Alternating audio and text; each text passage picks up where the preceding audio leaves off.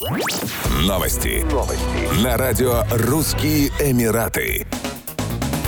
Саудовский принц Аль-Валид Ибн Талал перед началом специальной военной операции России на Украине вложил в российские энергетические компании более 500 миллионов долларов через основанную им инвестиционную компанию Kingdom Holding. Kingdom Holding 22 февраля инвестировала 1,37 миллиарда саудовских реалов, около 364 миллионов долларов в «Газпром» и 196 миллионов реалов, 52 миллиона долларов в «Роснефть», а также 410 миллионов реалов, 110 миллионов долларов в «Лукойл» с 22 февраля по 20 22 марта. В конце июня собрание акционеров «Газпрома» решило не платить дивиденды за 2021 год, несмотря на рекомендацию менеджмента и совета директоров компании направить на выплаты акционерам 1,244 тысячных триллиона рублей, 50% скорректированной чистой прибыли. Вместо этого правительство, контролирующее более 50% компании, направит половину ее прибыли за прошлый год на выплату дополнительных налогов.